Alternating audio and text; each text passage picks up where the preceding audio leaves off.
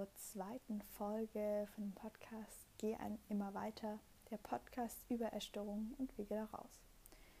Ja, eigentlich ist es sozusagen die erste richtige Folge. Die erste Folge diente eher so ein bisschen, um ähm, ja, mich vorzustellen, ja, den Zweck dieses Podcasts vorzustellen. Und für heute habe ich mir das Thema herausgesucht, ähm, wie sich sozusagen ja, meine Geschichte, meine Essstörungsgeschichte, wie sich das Ganze entwickelt hat, um so ein bisschen ein grobes Bild zu bekommen. Ich werde nicht auf, ähm, ja, auf krasse Auslöser meiner Essstörung eingehen, auf krasse psychische Belastungen, die ich während ähm, der Zeit, die ich die Essstörung hatte, äh, habe und auch in der Zeit davor werde ich einfach nicht eingehen. Es wird hier auch allgemein in dem Podcast eher um Verhaltensweisen gehen, um Essverhalten gehen und ich werde ja auch zu meinem Selbstschutz und auch zum Schutz von ähm, anderen Menschen eher ja, auf die Symptome eingehen und ähm, ja, nicht zu tief zu gehen, weil es auch sehr triggernd sein kann. Ja, ähm, wer bin ich? Wie ist es, eine Essstörung zu haben? Ähm, Genau, ich hatte ja schon erwähnt, dass meine Essstörung so angefangen hat mit 13, 14, wo ich auch bewusst wahrgenommen habe, dass ich ein, ja, vielleicht, dass sich da was irgendwie verändert hat und aber ganz genau ähm, kann ich dieses Alter oder auch den Startpunkt meiner Essstörung nicht so ganz fassen. Ich weiß, dass ich immer ein sehr ähm, dünnes Kind war, dass ich ähm, auch ja oft nicht gegessen habe, um dadurch Aufmerksamkeit zu bekommen. Jetzt im Nachgang, dass es immer recht schwer war, dass ich auch schon als Baby sehr wenig gewogen habe und einfach das Essen immer ein schwieriges Thema bei mir war. Wobei ähm, es Phasen gab, ja, wo ich sehr, sehr viel gegessen habe, aber auch ähm, Phasen gab, wo ich ja wie ein Mäuschen gegessen habe. Und ja, bewusst habe ich das erste Mal über Essstörungen gelesen. Das war ja mit 13 in ähm, einem Internetforum. Ich habe ähm, viel Außeninput bekommen, dass ich sehr dünn sei, dass ich doch Magersucht habe, dass ich, ja, dass es doch nicht normal sei. Und dann habe ich einfach mal den Begriff Magersucht gegoogelt und bin dabei auf eine Internetseite gestoßen, die wahrscheinlich viele von euch ja kennen oder auch ja den, den Begriff schon mal gehört haben. Das war eine Proana-Website, beziehungsweise ich glaube, es war ein Blog und bin da zum ersten Mal mit dem Thema Essstörungen ja in Berührung gekommen, hatte ja, habe mir durchgelesen, was das ist und habe auch angefangen, mich mal zu wiegen. Ähm, ja, dadurch bin ich so ein bisschen da hineingerutscht und habe auch ja durch Input von anderen Mädchen, die sich da auf diesem Blog rumgetrieben haben, ähm, ja angefangen, mein Essen zu kontrollieren, ähm, das Ziel zu entwickeln, weniger zu wiegen als alle Mädchen, die ähm, um mich herum in dieser Internetblase waren, war ähm, sehr aktiv, auch in einer WhatsApp-Gruppe und hatte auch eine Partnerin, ähm, mit der ich mich ausgetauscht habe, ähm, wo wir angefangen haben, uns zu vergleichen, unser Essverhalten zu vergleichen, Bilder zu posten. Ja, von all dem wussten, wusste meine Familie nichts, wussten meine Freunde nichts, wusste eigentlich niemand was. Und es war sozusagen meine kleine Blase, in der ich war. Und ich habe mich zum ersten Mal verstanden gefühlt. Ich habe zum ersten Mal ähm, ja, Menschen um mich herum gehabt, die das gleiche fühlen wie ich, die auch sehr sensibel sind, die ähm, sich gerne eher zurückziehen und auch nicht zufrieden mit ihrem Körper sind. Was ich eigentlich war, jetzt im Nachhinein war ich zufrieden mit meinem Körper. Ich war halt sehr dünn, aber jetzt nicht unbedingt, ja, ich war nicht magersüchtig, ich war dünn.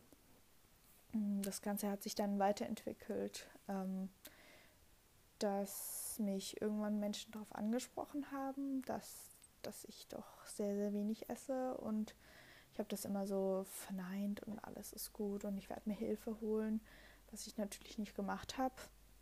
Habe auch nie mit meiner Mutter darüber gesprochen. Ähm, was vielleicht interessant ist, ist, meine Eltern sind getrennt. Ich habe zu der Zeit bei meiner Mutter gelebt und habe auch noch einen großen, äh, kleinen, kleinen Bruder. Ähm, genau.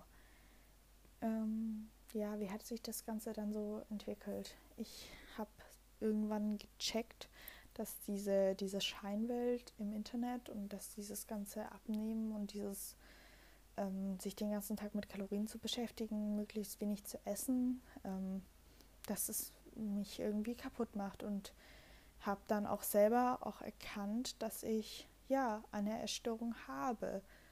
Ähm, habe das dann auch mit dem Mädchen, mit der ich zurzeit sehr, sehr viel Kontakt übers Internet hatte, auch geschrieben und ähm, ja, natürlich auch mein Gewicht geteilt und sie meinte auch, ja, du bist magersüchtig. Und ab diesem Zeitpunkt habe ich mich sehr stark mit dieser Krankheit identifiziert. Also ich bin zwar nicht mehr auf diese Seiten gegangen, aber also ich habe mich, klar, ich bin noch auf diese Seiten gegangen, aber ich habe mich von dieser WhatsApp-Gruppe entfernt. Ich habe äh, den Kontakt zu diesen Menschen abgebrochen. Aber ich hatte in meinem Kopf dieses, du bist magersüchtig, du bist dünn und habe das dann natürlich ausgelebt, wo ja, wo ich, wo ich sagen muss, dass das ähm, auch irgendwie eine Zeit lang in den Hintergrund ge gestoßen ist. Also ich weiß noch einen Urlaub, wo ich sehr normal noch gegessen habe, wo klar ich angefangen habe, ähm, Sport zu machen, weil es einfach, ich einfach gemerkt habe, dass es gut ankommt, wenn ich laufe, weil ja, meine Familie ist eine, ähm, sag ich mal, ja, eine Läuferfamilie. Meine Mutter ist sehr viel gelaufen, meine Cousine und irgendwie wollte ich da ja auch so mit reinpassen und ja, habe dann angefangen zu laufen. Und ich weiß noch genau, ich kam von diesem Urlaub zurück und hatte fünf Kilo mehr auf der Waage. Und das war für mich ein Auslöser abzunehmen. Also wieder abzunehmen. Mm, ich habe mich nicht mehr auf eine WhatsApp-Gruppe angemeldet, aber ich habe sehr, sehr viel Zeit auf diesen Seiten verbracht, habe Kalorientabellen auswendig gelernt, habe angefangen, Monodiäten zu machen und habe zu der Zeit, ich bin zu der Zeit geritten und ähm, ja, eine einschneidende Woche war, als meine Mutter im Urlaub war und ich allein zu Hause war und ich habe mich diese Woche komplett nur von Wassermelone ernährt. Und da ich sowieso schon sehr, sehr wenig gewogen habe, ähm, hat es sehr, sehr gut geklappt. Ähm, dann kamen die Sommerferien, es kam, ja, ja, es kam eine Zeit, in der es mir so, so schlecht ging, dass ich einfach nichts mehr anderes im Kopf hatte, außer du bist dick, du bist dick, du bist dick, du musst abnehmen, du siehst nicht so aus wie die Mädchen auf der Seite, du siehst nicht so aus und du bist auch magersüchtig. Du musst jetzt auch magersüchtig aussehen. Nach einem, einer Freizeit, also einer, einer Freizeit, wo ich, wo ich zelten war, war ich noch mit meinem Vater und meinem Bruder im Urlaub wandern und ja, da hat sich zum ersten Mal auch, glaube ich, in den Köpfen von, von meinen Eltern beziehungsweise meinem Vater irgendwie ja so ein bisschen Bedenken eingeschlichen, dass es doch nicht alles normal ist und dass ich so wenig esse und ich habe auch ja ich glaube das kennt jeder irgendwelche Unverträglichkeiten erfunden, dass ich natürlich jetzt nichts essen kann, dass ich das jetzt nicht essen kann und ich habe auch ähm, ja akribisch Kalorien gezählt. Also damals hatte ich noch keine App, aber ich habe ist mir alles aufgeschrieben. Ich habe Tagebücher voll mit Kalorientabellen.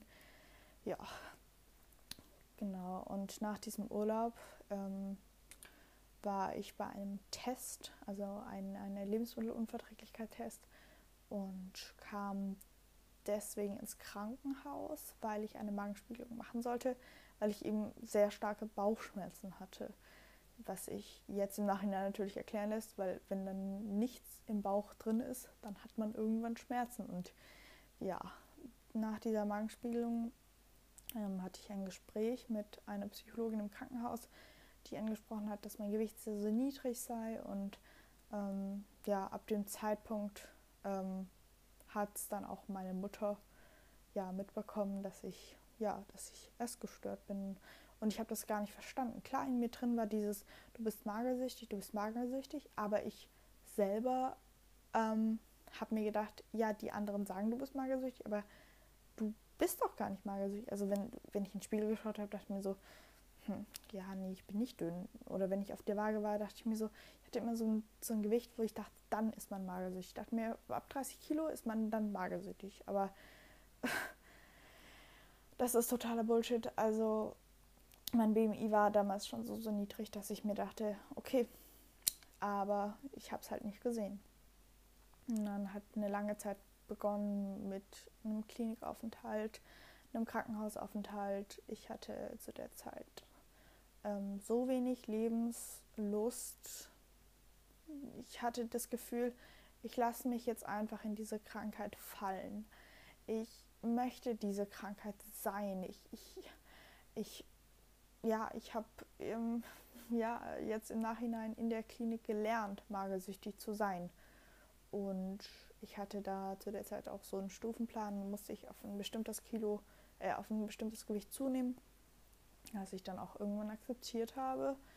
Aber nach der Klinik war ich kränker. Also jetzt im Nachhinein war ich sehr krank, ähm, als ich entlassen wurde. Und davor würde ich mich eher als ähm, ja, passive Anorekterin, also ich habe damals sehr, sehr wenig gegessen, eher ja, ein bisschen Sport gemacht, aber nach der Klinik hat ähm, ja, die aktive Anorexie sehr, sehr schnell überhand genommen. Ich habe ähm, so viel Sport gemacht, ich habe Übungen gemacht, ich habe bin sehr stark auch in die Instagram-Szene, über die Recovery-Szene ähm, ins Vergleichen gekommen, habe mir angeschaut, ja, wie schnell kommen die denn aus ihrer Essstörung raus? Bin da auch auf Seiten gestoßen, die einfach ja, stagnieren, die einfach auch dieses Essstörungs- oder das niedrige Gewicht so zelebrieren. Und ich dachte mir so, scheiße, ich habe jetzt zugenommen, ich war in der Klinik, ich muss wieder dünn sein. Sonst werde ich ja als Anorexie-Recovery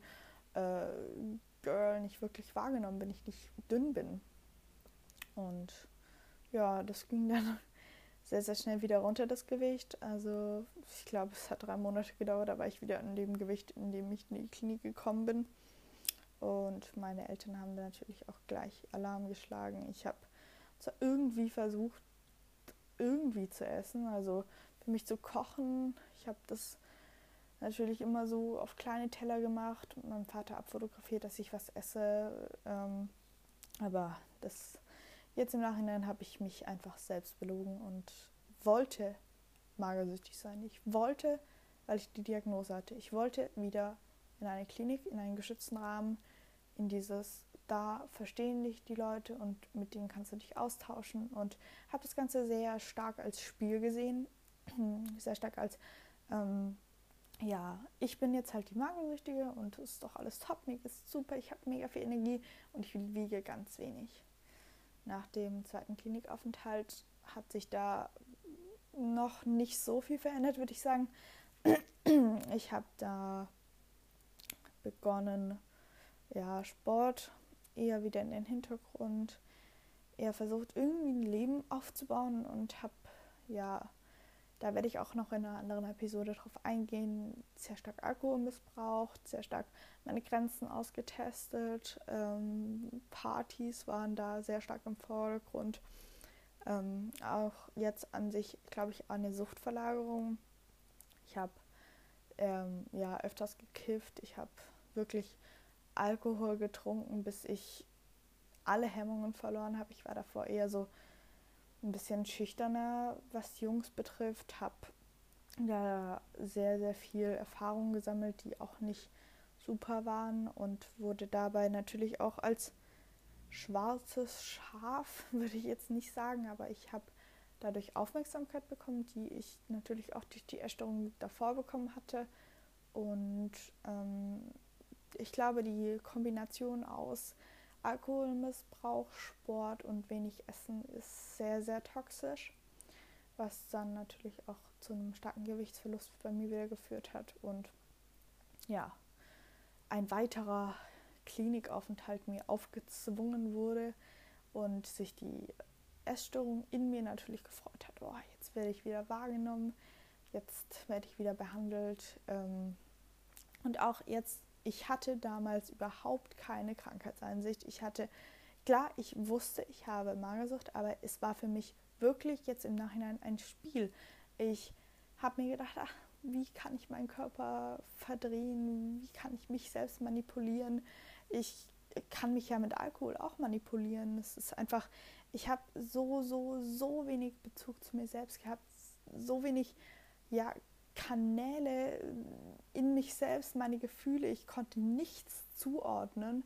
Ich habe einfach nur selbstständiges Verhalten betrieben, was ich jetzt im Nachhinein wirklich so, so traurig finde, weil ich wirklich einfach nur auf der Suche nach einem Grashalm war oder nach einem, einem Pfahl, an dem ich mich festhalten konnte. Und es war ja zu der Zeit einfach die Essstörung. Nach dem Klinikaufenthalt ähm, hat sich dann ergeben, dass ich nicht mehr nach Hause ziehen soll. Ähm, bin dann in eine therapeutische Wohngruppe gezogen. Mm. In der therapeutischen Wohngruppe ging es mir zu Zeiten recht gut, aber ich muss auch sagen, dass es wahrscheinlich auch daran lag, dass ich eben Menschen um mich herum hatte, die auch essgestört waren. Und dadurch hat sich natürlich auch meine, meine Selbst- oder meine, meine Weltwahrnehmung so stark verändert. Ich habe ähm, ja, so starken Fokus darauf gelegt, ähm, wie sich Essgestörte verhalten, hab, bin durch die Stadt gegangen und habe mir gedacht, ach, die ist magersüchtig, ähm, hm, die sieht aber auch nicht so, so gesund aus, vielleicht hat sie auch Bulimie oder ich habe wirklich in dieser Zeit, in der ich in dieser Wohngruppe gewohnt habe, war das Einzige, was in meinem Leben war, war die Essstörung und die Schule, in der ich natürlich mega gut sein wollte, was auch noch äh, wahrscheinlich nochmal ein extra Thema sein wird, ähm, Perfektionismus. Ja, ähm, ich habe ja in dieser Zeit auch nicht die Therapien angenommen, muss ich ehrlich sagen. Dies ging so an mir vorbei. Ich dachte mir irgendwann so, ja, ich habe ja noch Zeit, jetzt habe ich jetzt noch Zeit, die Essstörung auszuleben. Und da kam aber auch zum ersten Mal kamen da ähm, bulimische Symptome bei mir. Ähm, ich habe meine ersten Essanfälle gehabt. Ich habe mich zum ersten Mal erbrochen, was ich nicht angesprochen habe, was auch jetzt so ein großer Fehler war, was sich in meinem Kopf da abgespielt hat. Ich, ich habe es einmal nicht geschafft, mich zu übergeben. Ich hatte da auch eine Freundin, die sehr stark an Bulimie litt und ich dachte mir, wieso kann die sich übergeben und ich nicht? Und ich habe da wirklich angefangen, ja, mir Vorwürfe dafür zu machen, dass ich mich nicht so leicht übergeben kann. Ähm, nach der Zeit in der Wohngruppe bin ich in meine eigene Wohnung gezogen, was eigentlich gut war, ein guter Schritt eigentlich auch in die Selbstständigkeit, aber durch das, dass ich einfach mich noch so krass mit diesen Krankheiten identifiziert habe, ähm, war das eigentlich Gift für mich. Ich habe angefangen, Essanfälle zu haben, habe Essanfälle eingekauft, habe mich übergeben, habe exzessiv Sport getrieben, habe ähm, so stark Sport betrieben, dass ich wirklich auch davon jetzt heute noch ähm, Schäden trage. Ich hatte einen Ermüdungsbruch im Schienbein, einen Ermüdungsbruch im ähm, Mittelfußknochen. Ich habe ja Knieprobleme bekommen und aber habe das sehr stark auf die Spitze getrieben werde auch noch eine Episode zu Essanfällen machen. Mm, zu Kontrollzwänge habe ich entwickelt, wie der Herd muss kontrolliert sein. Ähm, ja, das war so, so, so die Hochphase meiner Bulimie, würde ich sagen, als ich in meiner eigenen Wohnung gelebt habe.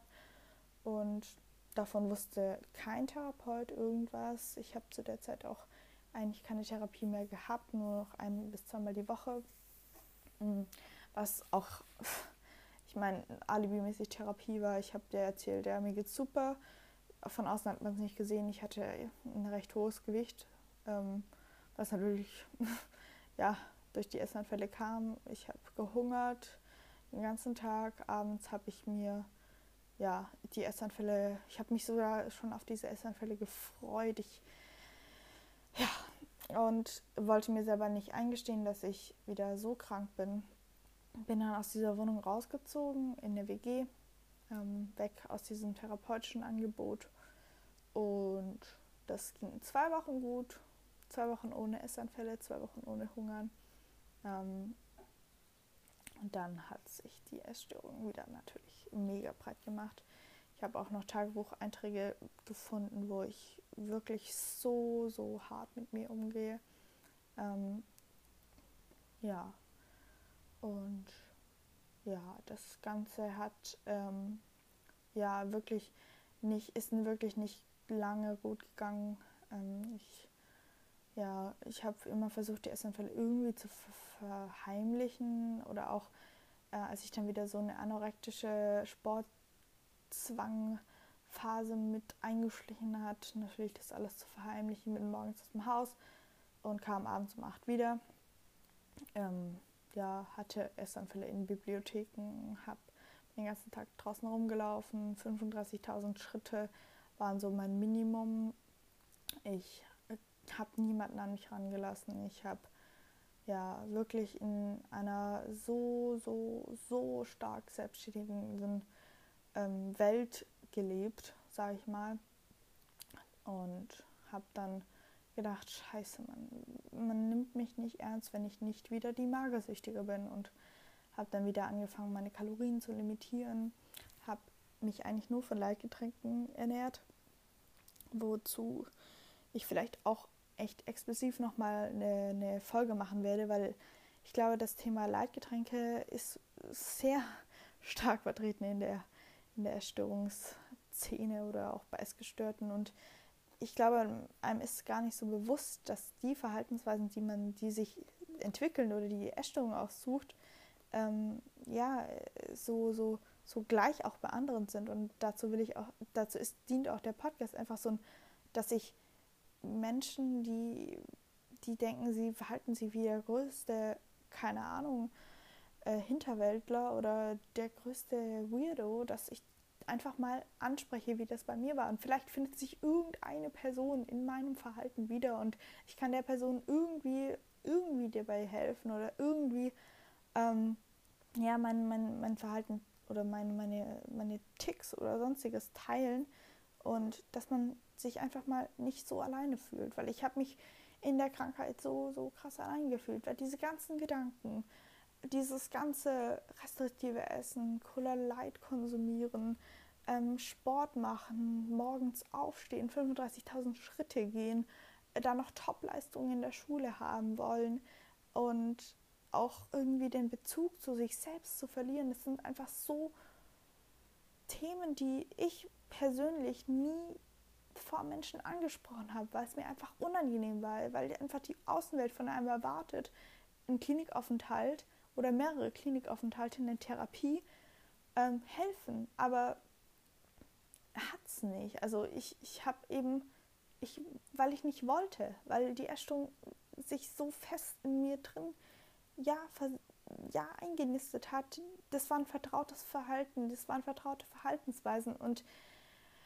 ja, dazu dient dieser Podcast. Ähm, jetzt bin ich ein bisschen abgeschweift von meiner Geschichte. Auf jeden Fall ähm, habe ich dann nochmal sehr stark abgenommen. Das will ich jetzt auch nicht weiter ausführen und war dann nochmal in einer Klinik, wurde dann entlassen und kam aus dieser Klinik raus und ich habe gemerkt, scheiße. Scheiße, scheiße, scheiße. Es hat sich nichts verändert.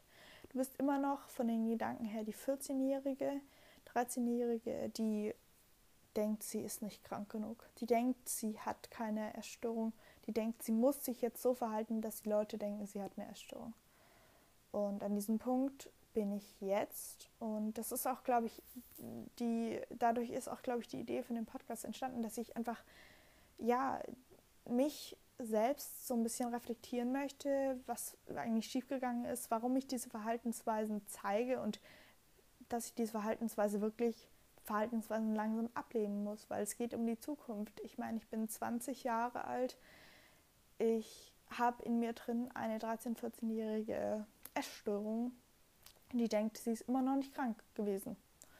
Und ich glaube auch, dass Therapeuten, ich würde es auch nicht verteufeln, aber es ist einfach so, ähm, je mehr Therapie man macht, desto mehr identifiziert man sich mit der Essstörung. Und ich glaube, dass es hilft, einfach aus dieser Essstörung zu kommen, durch das, dass man es nicht mehr will, durch das, dass man wirklich gegen die Gedanken vorstößt, dass man wirklich Handlungen ähm, aktiv gegen die Essstörung zeigt. Und ich glaube auch, dass ein Therapieaufenthalt, dass eine, ein Klinikaufenthalt, Therapieaufenthalt, eine Therapie und ein Klinikaufenthalt, ja, Faktoren sind, die die Essstörung auf, aufrechterhalten.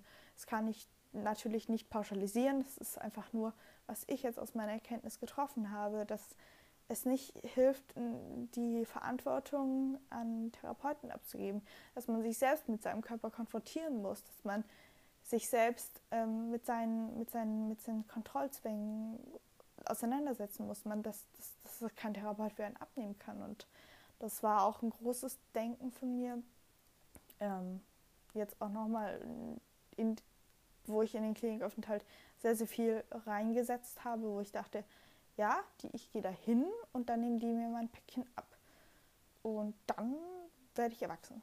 Aber das ist ein krasser Prozess und der beginnt bei mir. Also die Lebensfreude, die jetzt im Rückblick, diese verschwendete Zeit, die ich einfach verschwendet habe durch die Erstörung, durch das, dass ich mich nicht krank genug gefühlt habe. Ja, Jetzt habe ich sehr, sehr viel geredet ähm, und war, glaube ich, auch sehr tief in der Materie drin. Auf jeden Fall könnt ihr mir auch gerne ähm, ein Feedback dalassen. Ähm, ich habe mir noch sehr, sehr viele Themen aufgeschrieben, wie auch Sport, Kontrollzwänge, extremer Hunger, wo ich auch auf jeden Fall noch eine Episode dazu machen werde, wie sich das bei mir entwickelt hat. Und genau, jetzt wünsche ich euch, was auch immer ihr gerade tut, ähm, einen schönen Nachmittag, einen schönen Morgen, einen schönen Mittag, eine gute Nacht oder wo auch immer ihr gerade seid, am Spazieren, durch die Stadt gehen, am Fahrrad fahren. Und habt immer im Hintergrund, ihr müsst immer euren Weg weitergehen, nicht aufgeben. Die Erstörung ist ein krasser, krasser Gegner, den man selbst besiegen muss und den man aber auch nicht von einem Tag auf den anderen besiegen kann. Und ja, vielleicht hilft es einer einzigen Person, dann macht's gut.